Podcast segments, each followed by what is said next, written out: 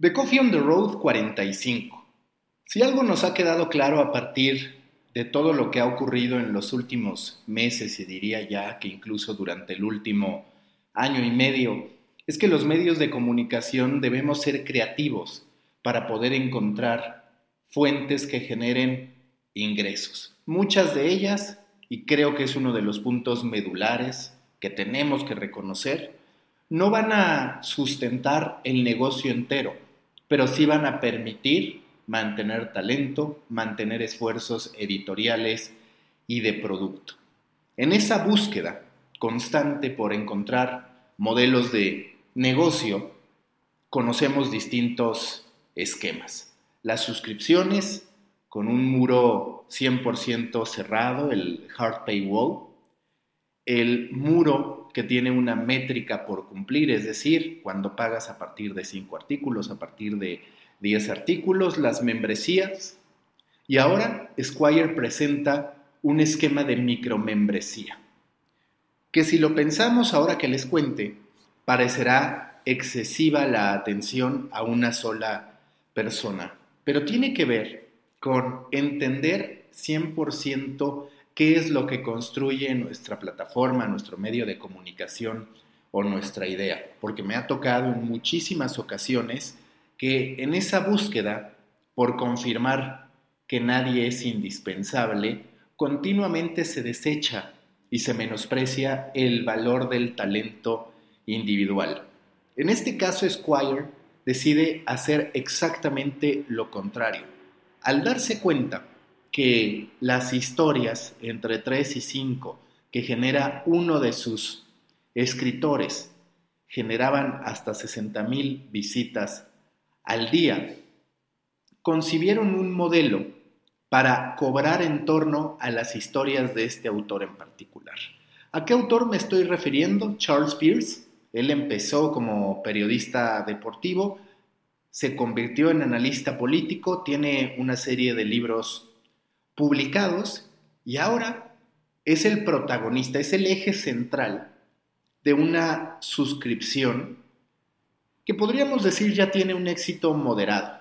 Insisto, y desde el mismo Squire lo reconocen de acuerdo a lo que pude leer en DigiDay, que no va a sustentar, por supuesto, la operación entera de Squire, pero sí que le ayuda a conservar a Charles Pierce entre sus colaboradores y también le ayuda a generar ingresos adicionales. Ingresos que si lo analizamos no son menores, porque estamos hablando de un esquema de suscripción a los artículos, a las historias generadas por Charles Pierce que le generan, de acuerdo a las estimaciones y al número de suscriptores mencionado por Squire, que es de 10.000, le generan 179.900 dólares al año. Es cierto que cuando lo vemos como negocio estadounidense no necesariamente es un game changer, pero sí tenemos que hablar de el valor de construir una comunidad y de cómo esa comunidad puede derivar en ingresos. 179.900 dólares generados por una sola persona, asumiendo que se van por el plan anual que está en 17.99 dólares. Hay un Meter Paywall que permite a los usuarios ver contenidos. Si por ejemplo alguien comparte esta historia a través de redes sociales, la gente puede verlo. Pero cuando llegas al límite de artículos es que te aparece esta alternativa para suscribirte. Desde Squire reconocen que no es una estrategia que les cambie el panorama, pero sí que le ayuda a generar ingresos y abrió la puerta también a otros procesos de pensamiento y de análisis para que al interior de Squire se planteen generar otro tipo de suscripciones. Y es destacado en particular porque no es habitual que las categorías de estilo de vida, de interés general, puedan apostar por modelos de suscripción. ¿Cuál es la explicación? Se da en dos rubros. La primera, que la categoría es tan amplia que hay muchos competidores que pueden, en la cabeza de los usuarios, ofrecer lo mismo sin la necesidad de que estos tengan que pagar por el contenido. Entonces, cuando tú generas algo, por más valor que tenga, es bastante factible que en la mente del consumidor no esté como alternativa el pagar por ese contenido. Y la segunda es que cuando hablas de algo tan amplio, es difícil atender necesidades específicas de la gente.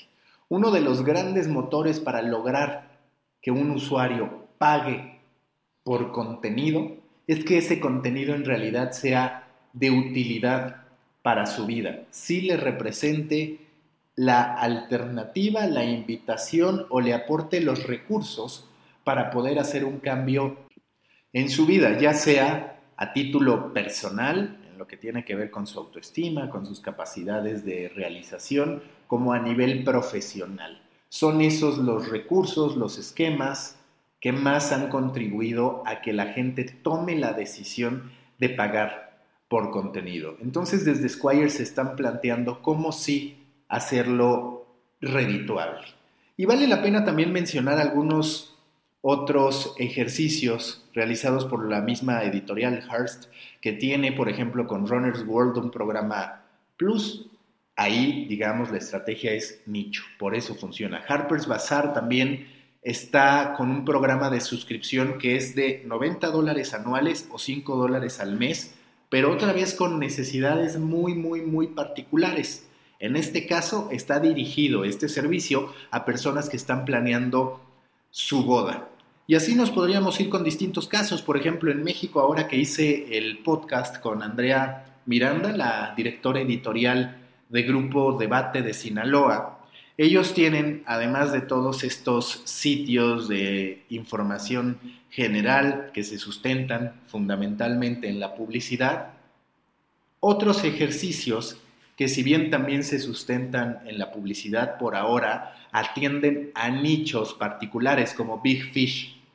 Big Fish es una comunidad diseñada para pescadores y que por supuesto también es una ventaja competitiva porque ellos, el debate, pudieron entender esa necesidad y esa oportunidad a partir de la región en la que están. Difícilmente un medio que opera desde la Ciudad de México hubiera percibido esa gran ocasión para poder generar un modelo, una vertical, que se sustentara en patrocinadores muy específicos, que no son los que siempre tenemos en mente. Para seguir analizando este y otros temas, recuerden que los espero en Proyecto Morona Grupo en Facebook para pequeños creadores de grandes ideas. Súmense, ya somos más de 465 y contando.